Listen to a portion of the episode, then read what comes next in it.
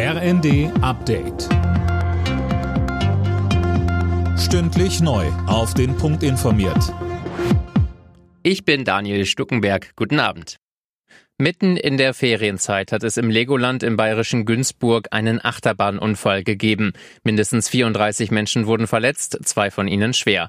Ein Zug hatte gebremst, ein anderer war aufgefahren.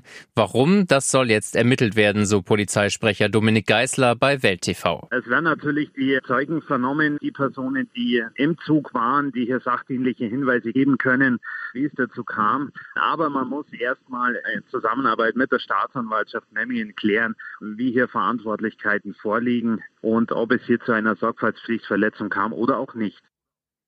Der Park ist weiterhin geöffnet, nur die betroffene Achterbahn ist gesperrt.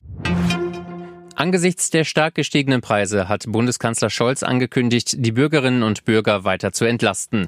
Bei seiner Sommerpressekonferenz in Berlin sagte er, keiner werde allein gelassen. Besonders die, die ganz wenig haben sollen, unterstützt werden.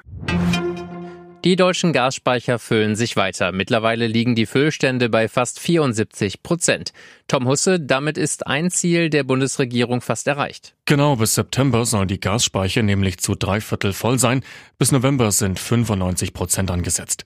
Dass die Speicher ausreichend gefüllt sind, ist in diesem Winter besonders wichtig, da Russland weniger Gas liefert. Laut Bundesnetzagentur müssen sich die Verbraucherinnen und Verbraucher aber keine Sorgen machen, dass das Gas ausgeht. Allerdings werden die Preise deutlich steigen. Seit Tagen sind wieder vermehrt Sternschnuppen am Himmel zu sehen. Grund ist der Perseidenschwarm, der jedes Jahr im August an der Erde vorbeizieht. Der Höhepunkt des Meteorregens wird morgen erwartet, dann sind pro Stunde bis zu 120 Sternschnuppen zu sehen. Alle Nachrichten auf rnd.de